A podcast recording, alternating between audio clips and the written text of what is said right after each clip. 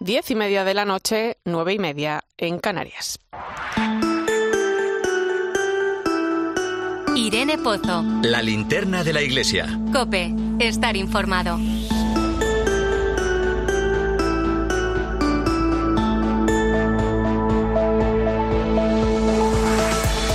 ¿Qué tal? Muy buenas noches. Este domingo celebramos el Día de la Iglesia Diocesana, un día en el que agradecemos nuestra pertenencia a la comunidad cristiana y un día para tomar conciencia de que somos miembros de una gran familia. Fíjate, en España la labor eh, de la Iglesia es inmensa, basta con echarle un ojo a las cifras. Por todo el país hay más de 22.000 parroquias al servicio de toda la sociedad. Son más de 4 millones las personas atendidas en centros asistenciales de la Iglesia, más de 10.000 misioneros españoles presentes en los cinco continentes y sacerdotes, voluntarios y seglares que dedican, ojo, más de 40 millones de horas de su tiempo a ayudar a los demás. Detrás de estas cifras hay muchos rostros y nombres concretos, como el de Encarna, que va a cumplir 80 años y todas las tardes entra en la prisión de Valencia con un grupo de su parroquia para acompañar a los internos, o como el de Gabriel, de Bilbao, que cuando sale cansado de su trabajo se va a un comedor social. Cada noche sirven más de 50 cenas a aquellos que lo necesitan. La labor de la Iglesia también se mide en el cuenta kilómetros de Rubén, un sacerdote que cada día recorre las peligrosas carreteras de la Alpujarra granadina, llega hasta el último pueblo para acompañar a sus enfermos y llevarles la comunión. La Iglesia también es la hermana Carmen María, que lleva más de 50 años enseñando a leer a los más pequeños, o Alberto, que junto a un grupo de universitarios se tiró todo el año pasado vendiendo camisetas y mantecados para poder ir a la JMJ. Tenemos muchos motivos por los que estar muy orgullosos de nuestra fe y de nuestra iglesia, porque realmente la iglesia diocesana eres tú, soy yo y somos todos. Hoy vamos a acercarnos a muchas de estas historias que reflejan la confianza en un mundo mejor y en una sociedad sedienta de esperanza. Bienvenido a la linterna de la iglesia, te saluda Irene Pozo en este viernes 10 de noviembre. La linterna de la iglesia. Irene Pozo. Cope, estar informado.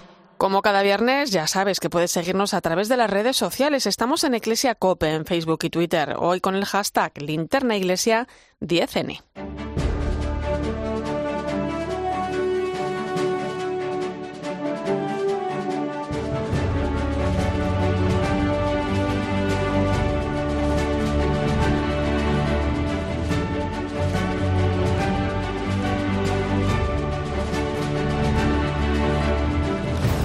Repasamos la actualidad que nos deja esta semana el defensor del pueblo, Ángel Gabilondo, ha entregado su informe sobre abusos sexuales en la Iglesia al presidente de la Conferencia Episcopal Española, el cardenal Juan José Omeya. Desde la conferencia se reitera la petición de perdón a todas las víctimas, también su reparación integral y se acogen a las recomendaciones que ha realizado el propio defensor del pueblo. La Iglesia no ha dejado de trabajar en su informe titulado Para dar luz, un documento en el que se analiza la situación de los abusos en la sociedad española actual. El contenido del mismo se va actualizando constantemente y puede consultarse en su página web www.paradarluz.com. Esta semana también nos trae otra realidad que preocupa. Caritas y la Fundación FOESA señalan que la vivienda es la principal carga económica para las familias españolas. Así lo refleja el informe que acaban de publicar llamado Ingresos y Gastos, una ecuación que condiciona nuestra calidad de vida. Muchos de los datos que en él se recogen son alarmantes. Conocemos más detalles, Carmen Lavallen. Más de 5 millones y medio de familias en España tienen una vivienda inadecuada, insalubre o en la que viven hacinadas. 3 millones de hogares tienen que destinar más de 6 de cada 10 euros de su presupuesto para pagar solo la casa y la comida. Son datos del último informe de Cáritas y Daniel Rodríguez, uno de sus autores. En educación o en sanidad. Con sus debilidades y fragilidades, el estado de bienestar funciona en ambas dimensiones. Pero en la vivienda, salvo por el reducidísimo número de viviendas sociales, la intervención es casi nula. Casi 4 millones de personas viven en situación de pobreza severa, el 8% de la población y el doble que en 2008, una situación que por desgracia conoce Victoria. Yo soy una madre que estoy gritando socorro, debo una cantidad de dinero y no es porque quiero deberlo, sino no llego para poderlo hacer. Más vivienda social, políticas de empleo focalizadas en los más vulnerables, además de aumentar la cuantía y la cobertura del ingreso mínimo vital, son algunas de las propuestas de Cáritas para afrontar la creciente desigualdad entre españoles. Ya ha sido presentado el Congreso de Católicos y Vida Pública que tendrá lugar el próximo fin de semana en Madrid. En esta edición, la número 25, se busca dar respuesta desde nuestra fe a las encrucijadas que nos presenta nuestro mundo en crisis. Sara de la Torre, buenas noches. Buenas noches, Irene. Hay que descubrir de nuevo la fe en Dios como fondo que te causa y fin al que vas. Con estas palabras se refirió el cardenal arzobispo emérito de Madrid, Antonio María Rouco Varela, al Congreso Católicos y Vida Pública, que este año celebra su 25 edición bajo el título Vivir, Compartir, Anunciar, Evangelizar. Bueno, católicos dispuestos a vivir la verdad en su vida diaria de seglares, desde la familia, pasando por las realidades de la vida social intermedia, llegando a la participación en la vida política y, por supuesto, en la universidad. En esta edición participarán ponentes nacionales e internacionales y se escuchará de primera mano la trayectoria y proyección de dos congresos de católicos y vida pública surgidos fuera de nuestras fronteras, en Puerto Rico y en Chile. Asimismo, se ha dado especial importancia al Congreso Juvenil, en el que los más pequeños verán cómo es el desafío de evangelizar a la generación Z, con la participación de numerosos influencers y momentos de oración con las hermanas de Jesu Comunio, así como la participación de Hakuna. Esta tarde se ha inaugurado la edición número 20 de Encuentro Madrid, un evento que reúne a personalidades de muy distintos ámbitos y en el que se busca reflexionar sobre temas de actualidad. Se pretende realizar un análisis profundo sobre temáticas variadas como la política, la educación o la cultura. El lema de esta edición es una amistad que teje la historia. Buscan mostrar que por más que vivamos en una sociedad que se define por el individualismo, seguimos siendo dependientes los unos de los otros. Nos lo cuenta la responsable de comunicación de este encuentro, María Serrano queremos dar testimonio de por qué la amistad, la comunión, el construir juntos se encuentra o debería encontrarse en el centro de la vida. Encuentro Madrid, que llega este año a su vigésimo aniversario, es también un ejemplo en acto de una amistad que en estos 20 años ha ido tejiendo una historia de relaciones y de construcción de la vida en común en nuestra sociedad madrileña y española. En Encuentro Madrid, que este año ha cambiado su sede al Mirador de Cuatro Vientos, esta tarde se han inaugurado dos exposiciones. Una sobre Takashi Pablo Nagai, un médico católico que vivió su fe durante la Segunda Guerra Mundial, y otra del artista Chimo Amigo. También ha tenido lugar una conferencia sobre la importancia de la amistad en el mundo de la empresa. Para mañana, sábado y para el domingo, la agenda de Encuentro Madrid está llena de mesas redondas. Entre ellas destaca la conversación que mañana mantendrá el presidente de Abside Media, José Luis Restán, con el cisterciense y obispo noruego Eric Barden y es una de las voces más inteligentes y frescas del catolicismo europeo. Vamos ahora a conocer la actualidad de nuestras diócesis. Empezamos en Pamplona, Tudela, donde el religioso mercedario Francisco Rosselló, responsable del Departamento de Pastoral Penitenciaria de la Conferencia Episcopal desde el año 2015 y capellán de la cárcel de Castellón, ha sido nombrado nuevo arzobispo. Sucede a Francisco Pérez, arzobispo de Pamplona Tudela desde 2007 y que presentó la renuncia por edad. Rosselló confía en la fuerza del Espíritu Santo para llevar a cabo esta nueva misión. Yo soy un triste cura, un simple cura y de, sacerdote arzobispo pues parece que uno salta más de la cuenta. Bueno, como normalmente sabemos de quién nos fiamos, si el salto es muy grande yo espero que, que este, el Dios Padre, pues me recoja. Y en el día de ayer, Madrid y toda su archidiócesis vivió un día muy especial, el de su patrona, la Virgen de la Almudena. Además, este año se ha cumplido el 75 aniversario de su coronación canónica. En la misa presidida por primera vez por el nuevo arzobispo, el cardenal José Cobo, ponía a la Virgen como ejemplo de esperanza para construir una sociedad basada en la convivencia. La convivencia es la capacidad de salir de nuestro espacio para entrar en otro, donde aprendemos a asumir las diferencias y hasta los conflictos, sin convertirnos en motivo para la destrucción del hombre. Y este domingo será un día también importante para la ciudad de Barcelona. Se van a bendecir dos nuevas torres de la Sagrada Familia, las de los evangelistas Juan y Mateo. Hasta allí nos vamos. Pau Brunet, buenas, buenas noches. Buenas noches, Irene. La Sagrada Familia continúa su proceso de crecimiento con la culminación de dos torres más de los evangelistas. Para conmemorar este hecho, este domingo a las seis y media de la tarde va a celebrarse una misa oficiada por el cardenal arzobispo de Barcelona, Juan José Omella, el nuncio apostólico Bernardito Auza y los obispos auxiliares de Barcelona. Al finalizar la Eucaristía, la Sagrada Familia iluminará por primera vez las dos torres nuevas junto con las otras dos ya acabadas y el encendido se prolongará hasta después de Navidad. Para Jordi Faulí, arquitecto director de la Sagrada Familia, el acto de este domingo supone pone un paso más para completar el proyecto de Gaudí. Acabaremos en este mes de noviembre dos evangelistas que se añadirán a los otros dos evangelistas y a la Torre de la Virgen ya acabada. Y con estas dos torres tendremos ya construidas 13 de las 18 torres que Gaudí preveyó en su proyecto. Esta ceremonia es la principal de un conjunto de actos de conmemoración que empezaron el fin de semana pasado con la realización de conciertos y la formación de castillos en frente de la basílica. Más cosas. Esta semana se ha presentado en Madrid el año jubilar de Caravaca de la Cruz que tendrá lugar en 2024. Para ello se realizó un acto que contó con la participación del obispo de Cartagena, José Manuel Lorca, Sandra Senjo. El lema del próximo año jubilar es Camino a la Cruz, Camino de Amor, que evoca las nuevas vías que se han ido abriendo durante los últimos años para llegar hasta Caravaca de la Cruz desde distintos puntos de nuestra geografía. José Manuel Lorca Planes es el obispo de la diócesis de Cartagena. Peregrinar a Caravaca de la Cruz será una experiencia de conversión y renovación interior donde surgirán los recuerdos, oraciones, esperanzas, proyectos, ilusiones y perdones por realizar vidas por reconstruir, amistades por reparar. Uno de los eventos más destacados es la celebración por primera vez de la Convención Mundial de las Cinco Ciudades Santas para la Cristiandad. El año jubilar de Caravaca ha sido presentado ya a más de un millar de agencias de viajes. Además, se ha puesto en marcha una oficina jubilar en Roma y su campaña ya se ha enviado a cerca de 22.000 parroquias.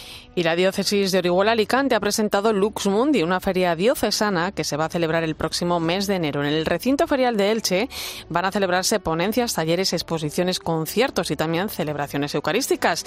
Es una feria abierta a todos para dar a conocer la labor de la Iglesia y la de todos sus grupos y movimientos, como nos cuenta el obispo de esta diócesis, José Ignacio Munilla, que trata de evangelizar utilizando los nuevos mensajes del siglo XXI. Es una reivindicación del no acomplejarnos. Creo que estamos en un momento cultural en el que el cristiano tiene el riesgo de acomplejarse. ¿eh? Hay una, un cierto ambiente anticlerical, una, una visión de la vida de la Iglesia distorsionada y, por lo tanto, queremos decir que es una gozada, que es una alegría muy grande el seguir viviendo la vida de la Iglesia. Escuchas la linterna de la Iglesia. Con Irene Pozo. Cope, estar informado.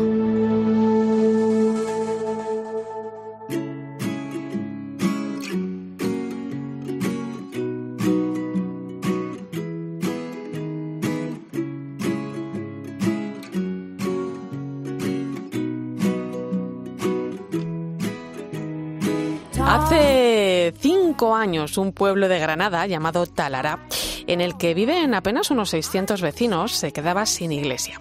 Su techo se encontraba en un estado de conservación muy malo.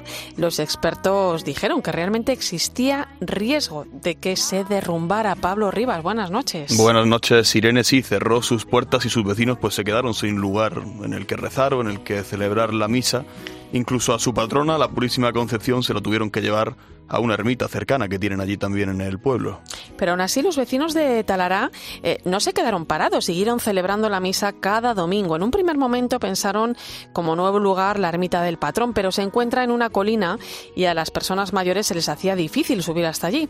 Y entonces decidieron celebrarla en la plaza de la propia iglesia, la plaza del pueblo. Así lo han estado haciendo durante cinco años, nos lo cuenta Paco Garbí, que es vecino de este pueblo. Pues con, el, con, el inconveniente, claro, que a lo largo del invierno, pues el frío, el viento, que esta localidad es de mucho viento, se, pues se volaba pues, pues todos los ornamentos litúrgicos, eh, días lloviendo, que había que estar tapando al sacerdote con un paraguas, eh, en verano a pleno sol, mm, vamos, ha sido un un auténtico calvario. Además, durante estos cinco largos años, todos los días, muchos de estos vecinos han iban a esas puertas del templo a rezar el rosario. Nos lo cuenta su párroco, Javier Ortega.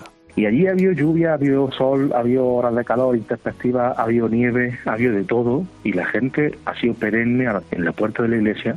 Pasaran coches, autobuses o, camiones, eh, el rosario el pueblo tenía otra importante misión. Tenían que reunir entre todos 80.000 euros para poder realizar las obras y abrir de nuevo su templo. Un grupo de mujeres del pueblo decidió montar un rastrillo solidario para obtener fondos. En el Irene se vendían pues cosas que previamente habían donado otros vecinos. Había de todo, juguetes, relojes, máquinas de coser, libros. Este rastrillo ha sido una de las principales fuentes de ingresos porque el pueblo entero, además, Irene se ha volcado no solamente con el rastrillo, claramente, sino que la aportación del pueblo ha sido inmensa. Es decir, el pueblo se ha volcado. Desde da un, eurillo hasta la abuelilla que se ha dejado los 50 euros todos los meses, se los quita de su paga para meterlo en la cuenta de la parroquia para seguir pagando. Bueno, al final se llegó a esa cifra, esos 80.000 euros, y cinco años después pudieron comenzar las obras que ahora ya han concluido.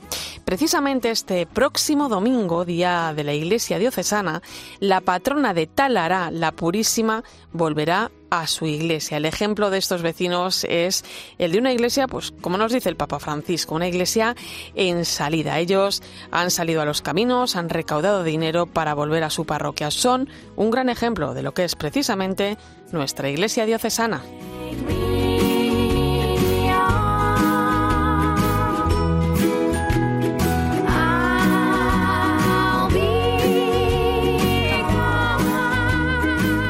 La historia que gira en torno a esta iglesia de Talará nos hace estar orgullosos de lo que somos. En el contexto social actual, muchas veces no es nada fácil reconocerse como creyente. Sin embargo, la labor que lleva a cabo la iglesia es un bien común para toda la sociedad.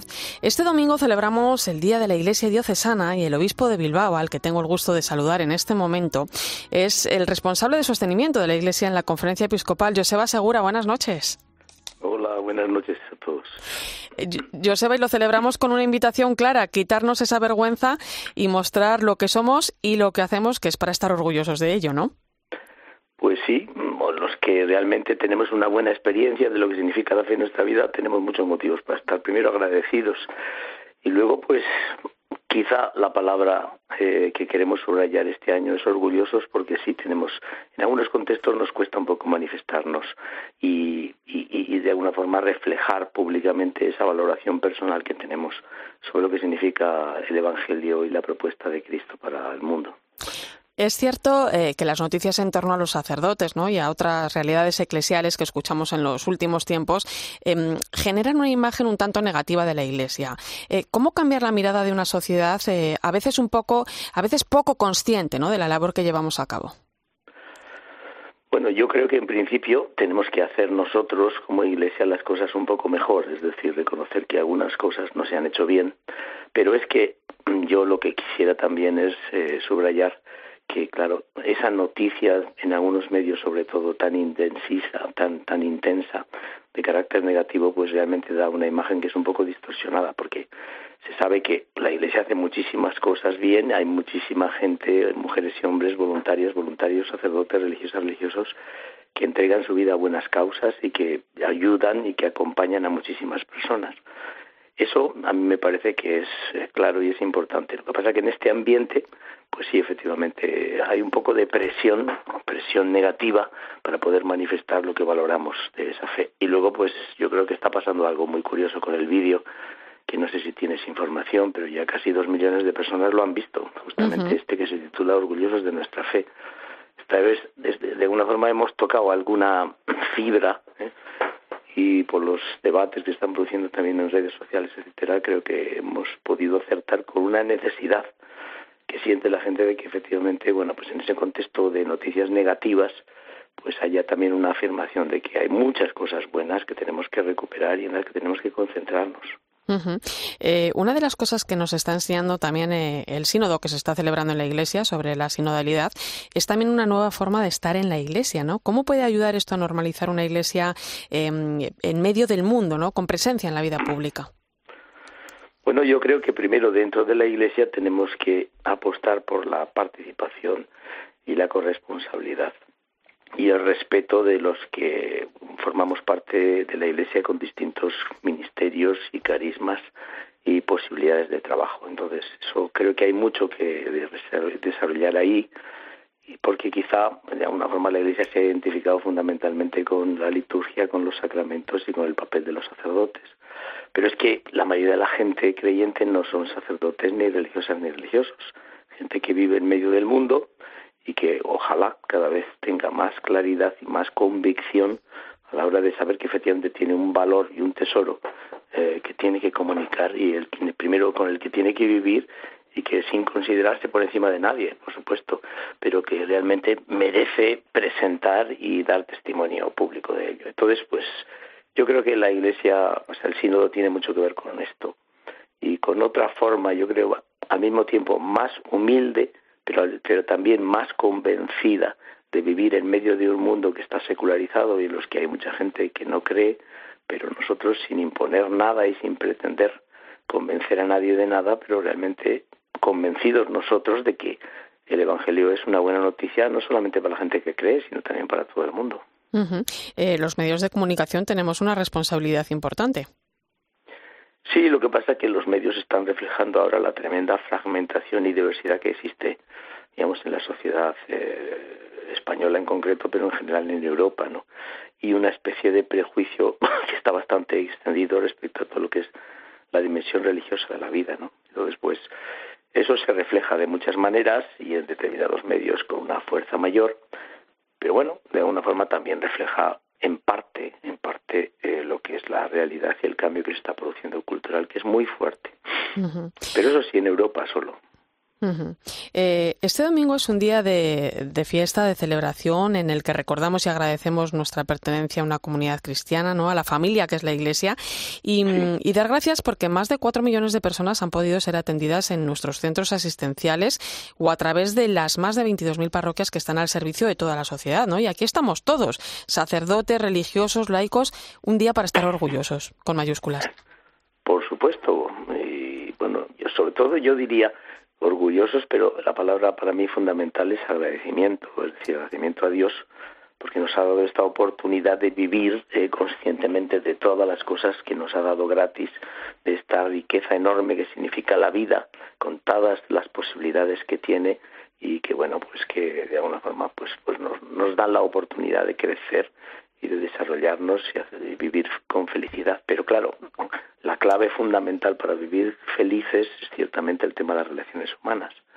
Y en ese sentido, el aspecto comunitario de la vida, por supuesto a nivel familiar y a nivel de relaciones cercanas, pero también como comunidad de fe, es fundamental.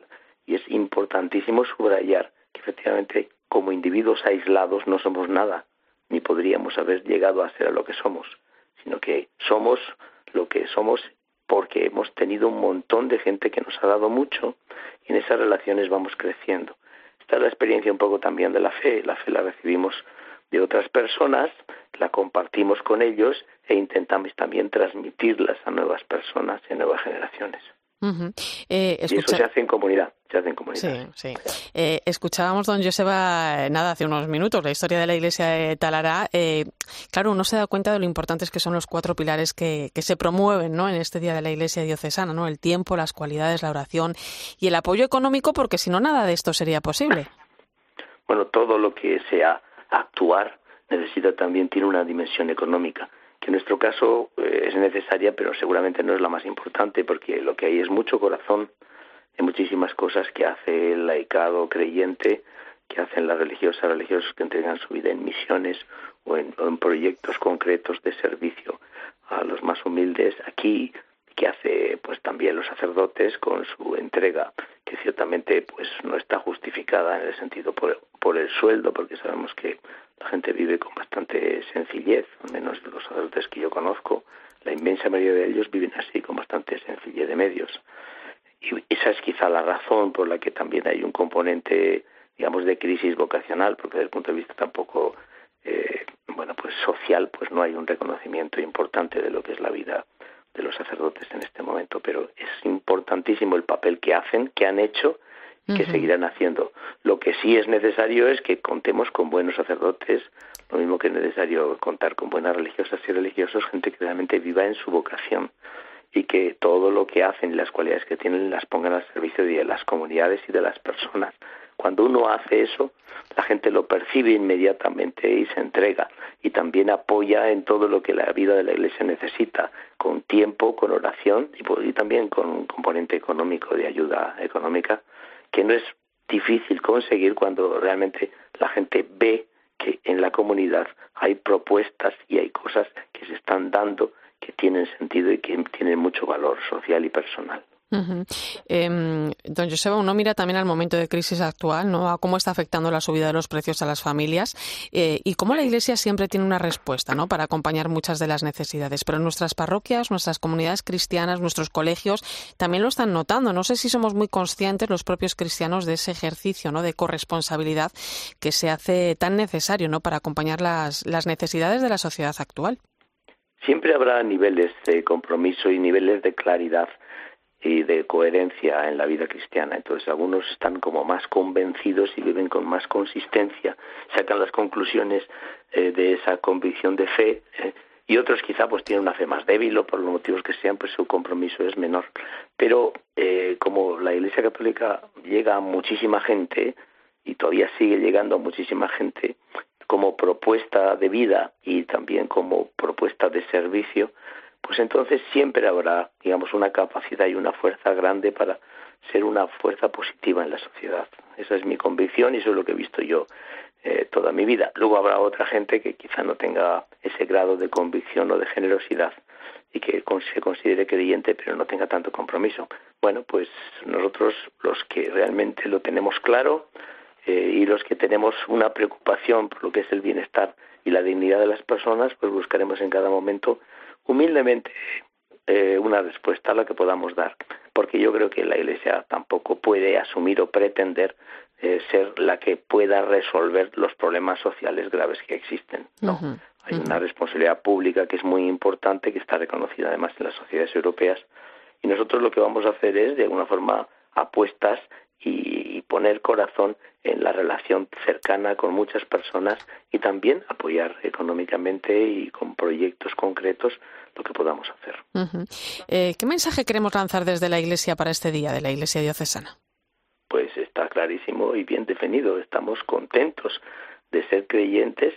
Tenemos mucho que aportar porque a lo largo de la historia, aunque ha habido también cosas que no son tan buenas y que tenemos que reconocer, habido muchísima gente de gran corazón que ha vivido unida a Cristo y ha querido vivir en el espíritu del Evangelio, que es el espíritu de generosidad, de amor y de entrega, y ahí queremos seguir. Y entonces, por eso es muy importante que reconozcamos este valor eh, y, que afirmemos con, con claridad y al mismo tiempo con humildad, pero con total convicción, que la fe es una cosa buenísima para el funcionamiento social y para la vida de toda la sociedad, incluso para la vida de los que aquellos que no comparten nuestra fe. Y que no hace daño a nadie. no, no, o sea, eh, la fe auténtica no hace daño a nadie. Ahora, determinadas versiones que pueden ser complicadas o utilizaristas o, o quizá interesadas por parte de alguno de promover determinadas fees, pues sí, también pueden hacer daño. Pero la fe auténtica en Cristo nunca ha hecho daño, más bien es motivo de paz y de felicidad. Pues con eso nos quedamos. Gracias, Joseba Segura, obispo de Bilbao, responsable de sostenimiento de la Iglesia en la conferencia episcopal, por ayudarnos y empujarnos esta noche a estar orgullosos, agradecidos también de nuestra fe y de, nuestro ser Iglesia. Un fuerte abrazo. Oye, pues gracias por vuestro trabajo también a todos los que estáis ahí. Enseguida llegamos a las 11 de la noche, las 10 en Canarias. Estamos muy pendientes del caso de Indy Gregory, la bebé británica de tan solo ocho meses que sufre una enfermedad incurable y a la que la justicia ha ordenado que se le retire la respiración artificial a pesar de la oposición de sus padres. Nos preguntamos de nuevo sobre los límites éticos y el sentido y el valor de la vida. ¿Y tú qué estás pensando? Escribe a Irene Pozo en Twitter en arroba eclesiacope. Y en nuestro muro de Facebook, Eclesia Cope. La NASA ha publicado su primer informe sobre la existencia de ovnis, objetos volantes no identificados. Algo de importancia debe tener, Gaona. Lo que han dicho al final es algo así como no tenemos idea de lo que son los ovnis, UFOs o FANIS o como quieras llamar. En COPE de 10 de la mañana a 2 de la tarde, los sábados y domingos, el mejor entretenimiento lo encuentras en fin de semana con Cristina López Slichting. Vuelve Encuentro Madrid, un espacio para el encuentro y el diálogo, un lugar donde la experiencia cristiana se puede ver y tocar. Este año con el lema Una amistad que teje la historia, con testimonios, mesas redondas, exposiciones y espectáculos, restauración y zona infantil. La entrada es libre. Encuentro Madrid cumple 20 años. Te esperamos del 10 al 12 de noviembre en el Mirador de Cuatro Vientos, carretera Barrio de la Fortuna 14. Consulta el programa en encuentromadrid.com. Cope Madrid. 106.3 y Cope Más 94.8. ¿Dices que en los Super Days de Mobility Centro habrá más de 350 vehículos Mercedes-Benz con descuentos de hasta 15.000 euros? Habrá turismos, furgonetas, diésel, híbridos, gasolina y todos con entrega inmediata. Solo del 15 al 18 de noviembre en Isla de Java 5 y 7. ¡Me apunto! Pide cita en las redes sociales de Mobility Centro y allí nos vemos. Que la gastronomía es uno de nuestros mejores embajadores, eso lo saben hasta en Japón. Gracias a los chefs y a productos como Fuentes, el atún rojo, nuestro país triunfa en medio mundo, como en Japón, donde Fuentes es sinónimo del mejor atún rojo. Si quieres vender tu casa en menos de 10 días, estarás firmando en notaría la venta con Seneas. Llámanos al 91 639 9407. Gracias, Grupo Seneas. Cope Madrid. 11 de la noche, 10 en Canarias. Irene Pozo. La linterna de la iglesia. Cope. Estar informado.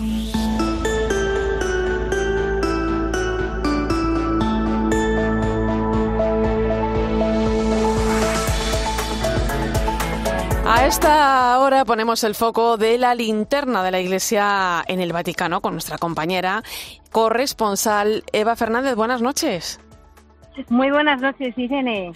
Eva, se cumple un mes de guerra en Tierra Santa, se sigue trabajando por lograr un alto el fuego. La Iglesia siempre ha promovido los procesos de paz. Prueba de ello es que desde que comenzara la guerra en Ucrania, ¿no? en la franja de Gaza, el Papa no ha dejado pasar una sola ocasión para pedir eh, la paz o al menos permitir ¿no? que, que la ayuda humanitaria llegue a las zonas más afectadas de forma segura. La diplomacia también avanza. Sí, sí, sin, sin duda avanza y fíjate tú que hoy mismo, de hecho, el Papa ha enviado un discurso al eh, Foro de la Paz de París en el que ha asegurado que ninguna guerra vale las lágrimas de una madre que ha visto a su hijo mutilado o muerto, o que ninguna guerra vale la pérdida de la vida, ni siquiera de una sola persona, y que ninguna guerra merece la desesperación de quienes se ven obligados a abandonar su patria. En el texto de ese mensaje, el Papa reitera que la paz no se construye con las armas, sino mediante la escucha paciente, el diálogo y la cooperación.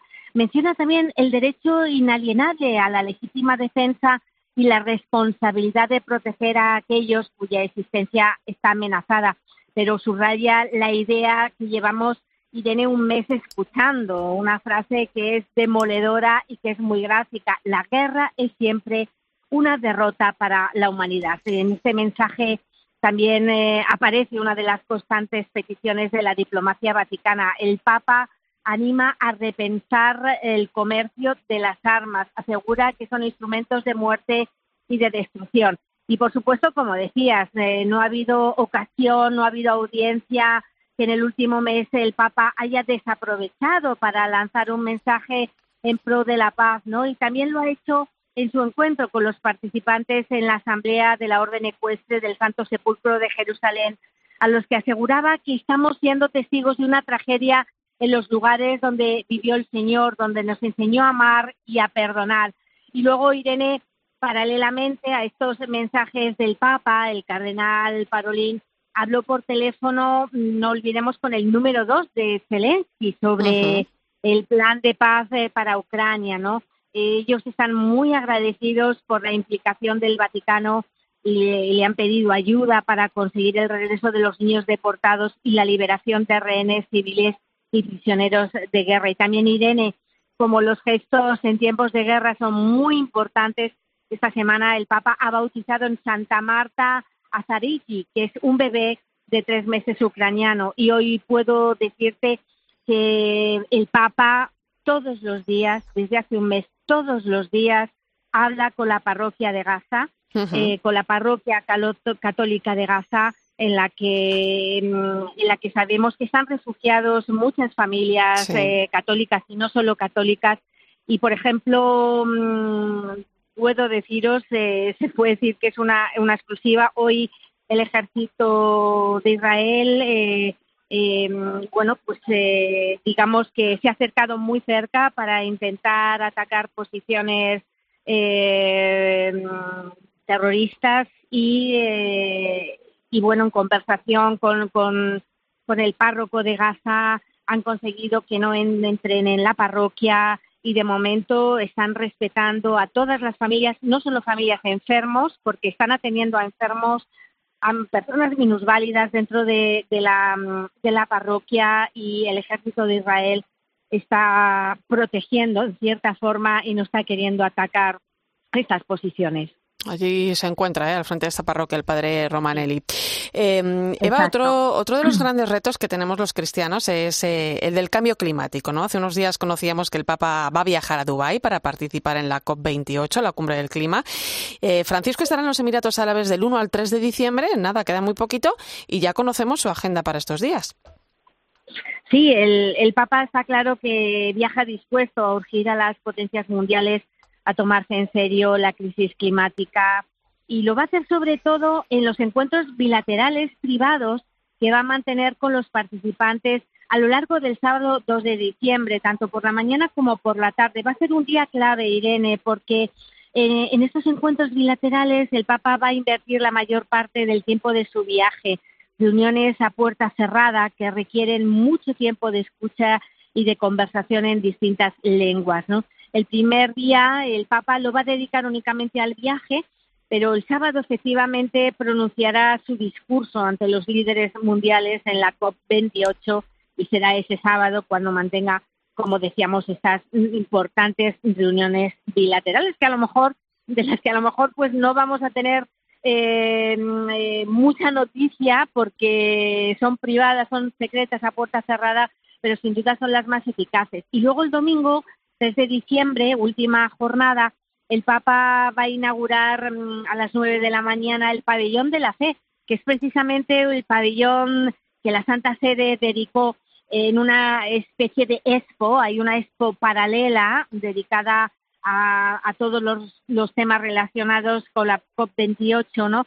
Y que, mm, y que de forma especial esta expo de la fe busca la conexión entre religiones, ¿no? Para ofrecer un mensaje de paz al, mundo entero. Allí escucharemos un saludo del Papa y poco después se, se va a trasladar al Aeropuerto Internacional de Dubái para la ceremonia de despedida.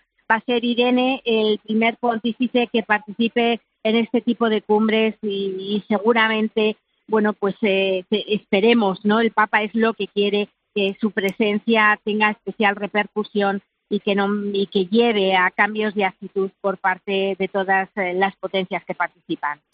Pues muchas gracias, compañera. En breve haciendo maletas y contándonos desde Dubái y todo. Un fuerte abrazo. Buen fin de semana. Un fuerte abrazo, Irene. Gracias. Un abrazo a todos. Escuchas la linterna de la iglesia. Con Irene Pozo. Cope, estar informado.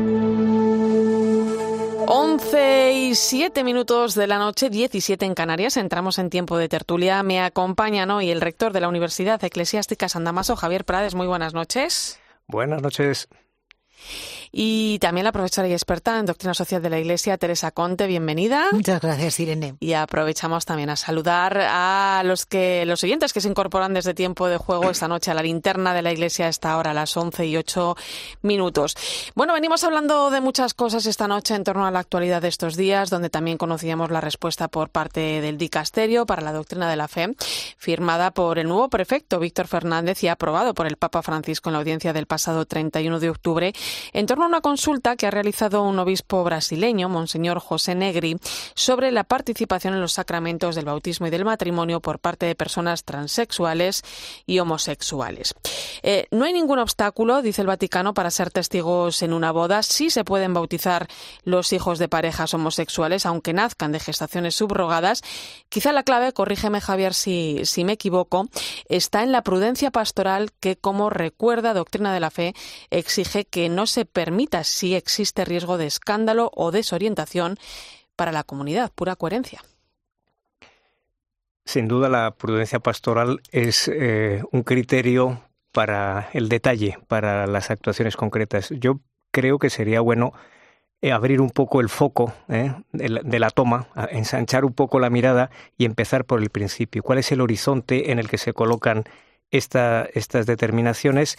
El propio documento lo dice y lo está diciendo el Papa, la idea de que la Iglesia es una casa en la que caben todos, ¿no? El famoso todos, todos, todos de este verano en Lisboa, que es algo así como decir coloquialmente la voluntad salvífica universal de Jesucristo que se manifiesta especialmente en el bautismo. El bautismo es el gesto, por definición, de Cristo que sella el corazón de cualquier persona que se bautiza. Y es fácilmente algo de lo que nos deslizamos luego a la hora de intentar precisar o matizar, y es muy importante y hay que hacerlo, pero de lo que estamos hablando, y por eso es muy interesante el inicio de este documento, es, digamos, ayudarnos a todos los que ya estamos bautizados a darnos cuenta de qué es exactamente este gesto y con qué condiciones se ha administrado a lo largo de la historia de la Iglesia y con qué ocasiones. Yo empezaría por aquí. Honradamente creo que es mejor empezar por el principio. Y además eh, también conocer lo que significa un sacramento, ¿no? Porque, por ejemplo, para que un niño vaya a ser bautizado, ¿no? Eh, eh, tiene que haber una esperanza fundada en que será educado en la religión católica, ¿no? Por lo que el padrino o la madrina, que pueden ser homosexuales, tienen que llevar también una vida conforme a la fe y al papel que se asume como cualesquiera otros padrinos de bautismo, ¿no? Yo creo que, mm,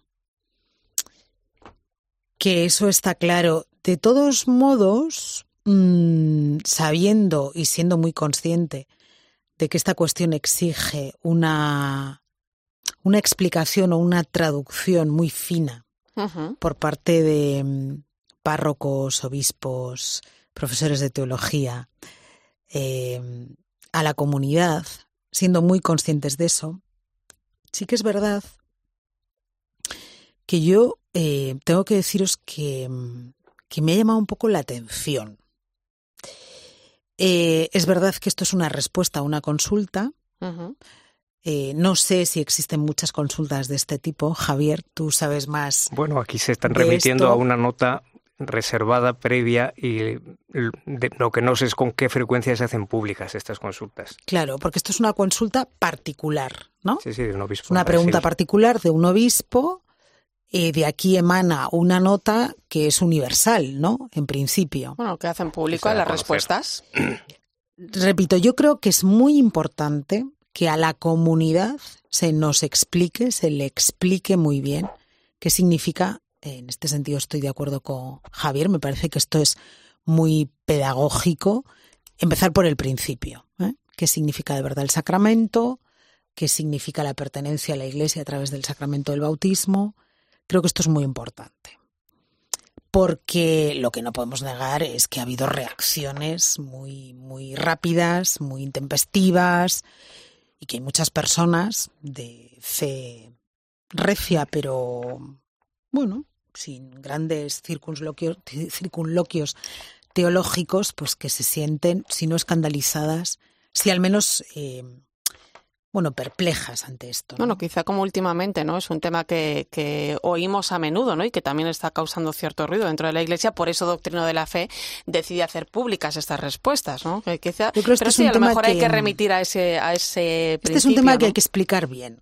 Cosa distinta antes que explicarlo hay que entenderlo, honradamente. O sea, bueno, pero para entenderlo, Javier, hay que explicar. Claro, Quiero alguien decir, que empezar a explicarlo. Es decir, que la comunidad necesita buenos traductores. Claro, claro. ¿Eh? Y, ahí, digamos, en, al alcanzar a las personas es donde las cautelas que aquí se establecen, digamos, las determinadas condiciones, qué significa querer vivir, digamos, según las eh, pautas de la conducta moral que prevé la Iglesia, el decir que ser padrino no es un derecho, que es una mentalidad mundana que se mete en la iglesia, por, se traduce toda posibilidad en una exigencia donde se subraya aparentemente el aspecto reivindicativo de lo que yo considero que tengo derecho, pero nunca aparece de lo que tú eres responsable. Quiero decir, hay o sea, descendiendo hay muchos matices que indican la necesidad de esta pedagogía y de esta tarea pastoral. Pero yo quería subrayar el interés que tiene en particular el sacramento del bautismo, que es llamativo la, alusión que se hace al carácter. Yo sé que es mucho menos periodístico hablar del carácter sacramental que hablar de si un transexual es padrino de la boda de no sé quién. Exactamente. Eh, yo lo entiendo, entiendo que los medios tienen su lógica, pero por eso nosotros tenemos que preguntarnos, pero en un documento que se apoya en otro precedente, ¿Qué significa esta idea de que una vez que una persona ha sido sellada, tocada por Cristo mismo, es un sacramento que no requiere ministro ordenado, ni siquiera un laico que puede bautizar un no católico, un no cristiano, es un gesto de los más netos que Cristo hace y que podría en un momento dado no recibirse con todo el beneficio, dice, de la gracia, pero ese gesto no se repetirá jamás donde Cristo ha sellado un corazón, cualquier corazón humano, si está bien dispuesto en el momento de recibir el bautismo, tiene todos los frutos, decía la teología clásica, inherentes al bautismo. Puede no recibirlos, pero nunca habrá que repetir el gesto de Cristo que sella el corazón y que es una inmediata disposición al, rendimiento, al fruto de la gracia si se produce en un camino una transformación de la persona. Son matices interesantes en los que orientarnos para efectivamente ayudarnos todos y ayudar a las personas a comprender eh, de qué sí se está hablando y de qué no, porque claro, luego, digamos, la brocha gorda funciona funciona fácilmente. Y a un lado y a otro, claro, Claro, Ese es el problema de las pues, reacciones pues, inmediatas pues, que ha habido. Pues evidente, y yo lo entiendo y no me espero otra cosa de una sociedad nuestra que se comunica así, pues, pero con paciencia. Y... Bueno, pero es un buen punto de reflexión. ¿eh? De Si me permitís, y aparentemente me voy, pero no me voy del todo, sí que es verdad que eh, hay otras cuestiones de fondo en este tema que, mm, que, hombre, que yo creo que por parte de la Iglesia merecen también una reflexión importante, ¿no? Porque aquí se habla de cuestiones que son muy, muy centrales y muy fundamentales a las que no siempre prestamos la atención debida. Por un lado, por ejemplo, lo que supone la enajenación de la maternidad a través de las eh, de los modelos de gestación subrogada, que me parece que... Bueno, es que ese es otro tema, ¿eh? Sí, es otro tema, pero... ¿eh? Claro, pero parece que estamos hablando de algo muy importante, Javier lo está diciendo, que legitima otras cosas. Y a mí, tengo que decirlo, perdóname, perdónenme los oyentes, si tengo dos minutos, como mujer católica quiero decirlo, quiero que mi iglesia se pronuncie sobre el tema de la gestación subrogada, y quiero que mi iglesia se pronuncie sobre un tema que hoy em, está afectando muy de lleno al corazón de nuestra cultura con relación a la cuestión del sexo, del género y de las grandes em, bueno, de los grandes problemas que están afectando a muchas sociedades del primer mundo, especialmente a los niños y a los jóvenes. Y son problemas muy, muy, muy graves. Venga, voy a ver cuánto tiempo me dan a mí esta noche para poder poner todo esto sobre la mesa. No, yo lo digo porque es, cierto. ¿eh? Que hay una raíz común de muchas de estas cuestiones que es y que tiene que ver también con lo que dice el documento, que es si se tiene o no la conciencia de que todas las dimensiones de la vida, incluyendo la corporalidad, son un don y eso es un aspecto fundamental de la recta disposición moral, que esta es una cuestión antropológica, no ya sacramental o moral, es antropológica. De, en cualquiera de las situaciones que se describen, está o no viva la conciencia de que todo lo que somos, incluyendo el cuerpo, es recibido como un don que se cuida responsablemente. Por ejemplo, yo creo que este es un elemento educativo en el orden moral y antropológico y relacionado con los sacramentos de primera magnitud, que tiene que ver con lo que dice Teresa ahora de la maternidad subrogada y con otras no pocas cuestiones que tenemos hoy en, en la mesa a propósito, digamos, de una crisis de lo humano que nosotros no podemos sencillamente eh, ignorar o, o dejar atrás, ¿no? Pero Bueno, vamos Todas a, ellas aparecen. Vamos a dejar aquí estos, estos apuntes eh, eh, porque hay otro tema del que, del que me interesa mucho hablar esta noche.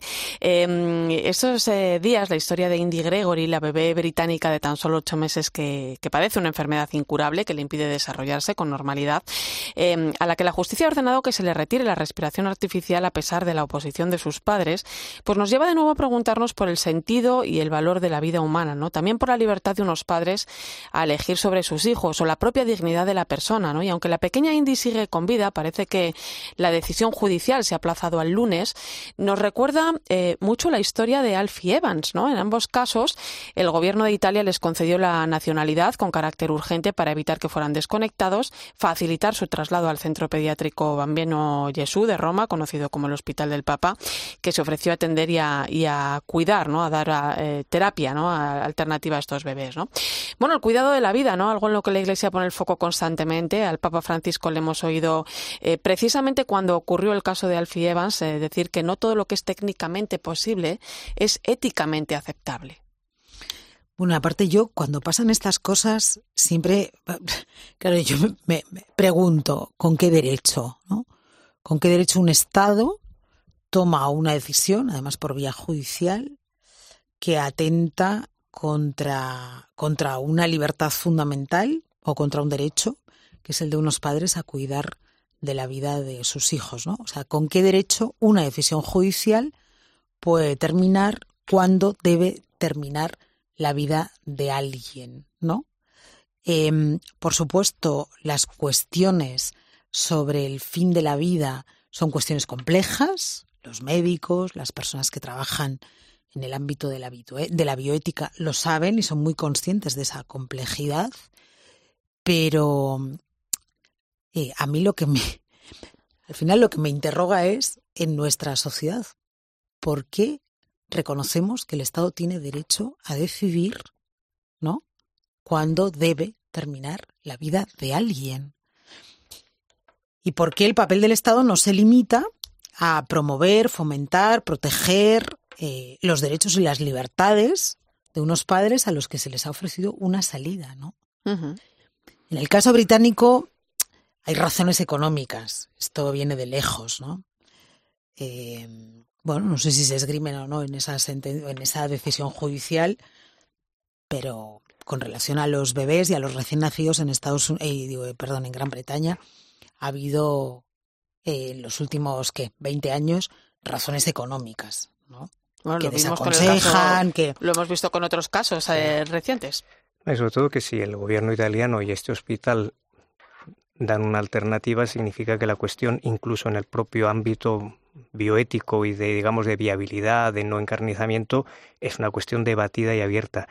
A mí el otro aspecto, el otro, la otra cara del asunto que me parece muy interesante porque es, me parece silenciada pero es importantísima, es que, si no he entendido mal, el, el, el juez no solo se ampara en la viabilidad o no del niño, sino en el dolor que sufre o no sufre. Sí, porque y dice se, que está experimentando se erige, se erige en, eh, digamos, tribunal que decide sobre si una vida humana con dolor pierde su dignidad y prejuzga que eh, algo absolutamente y frontalmente contrario a la experiencia cristiana de la vida, que no sea digna de ser vivida, no sea fecunda y no sea humanizadora una vida en la que hay dolor.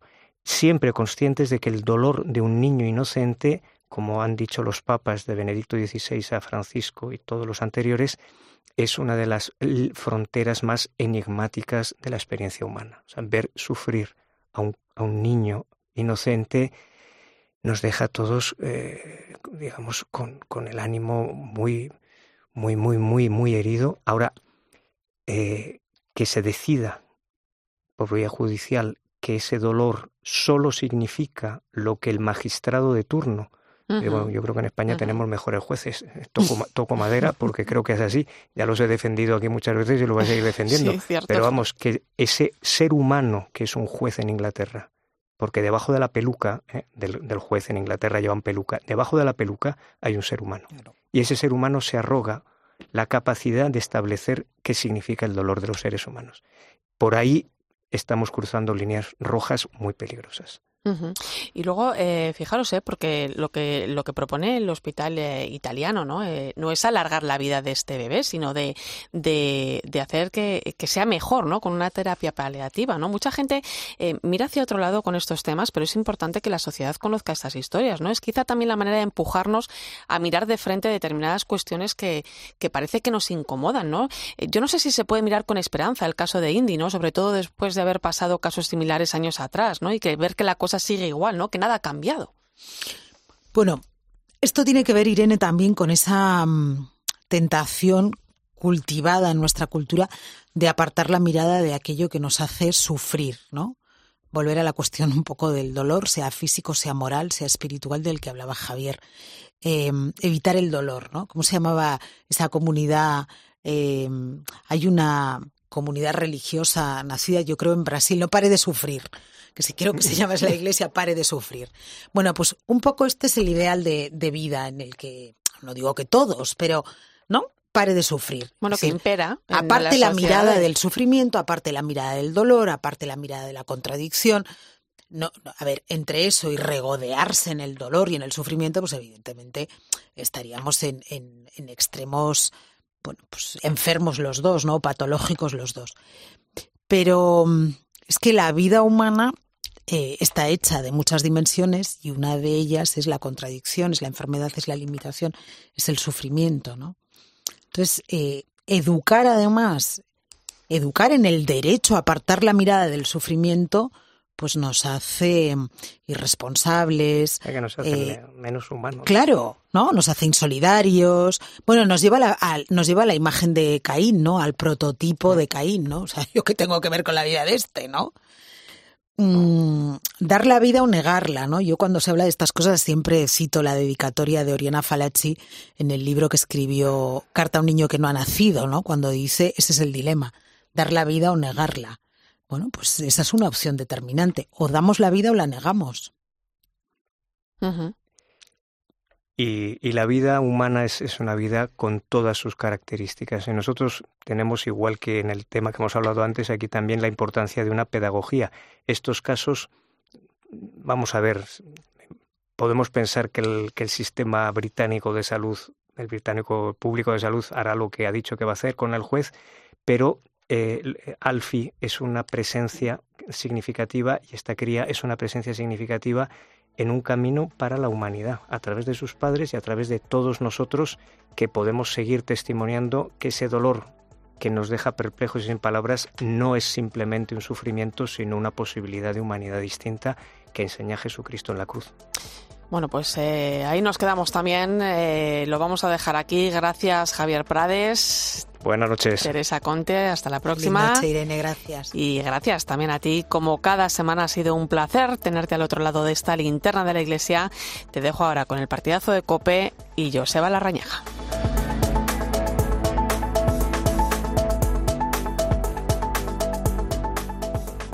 Irene Pozo. La linterna de la iglesia. Cope, estar informado. Cope Madrid. 106.3 FM y 999 Onda Media.